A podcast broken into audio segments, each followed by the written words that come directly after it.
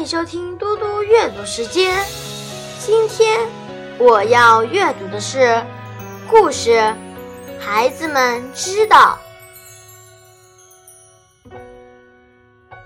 一位父亲带着他的两个儿子去观看一场演出，他走到售票处询问门票价格。成人五枚硬币，六岁以上的儿童三枚硬币，六岁以下的儿童免票。这是我的两个儿子，一个三岁，另外一个七岁，还有我。父亲说。买完了票，售票员半开玩笑地告诉父亲：“其实你本可以省三枚硬币。你如果说老大。”还没到六岁，我绝对不会看出真相。也许是吧，父亲看着两个孩子说。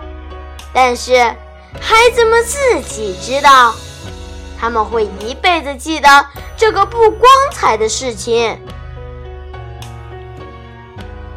无论在什么样的诱惑面前，人都不应该放弃一些基本原则：诚实。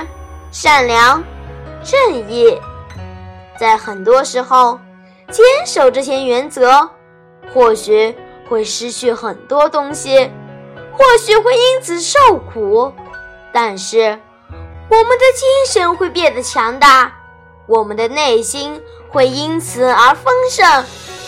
好的食物可以养育孩子们的身体，好的操行才能养育孩子们的灵魂。为人父母者，怎能不时时刻刻检点自省？谢谢大家，我们下次再见。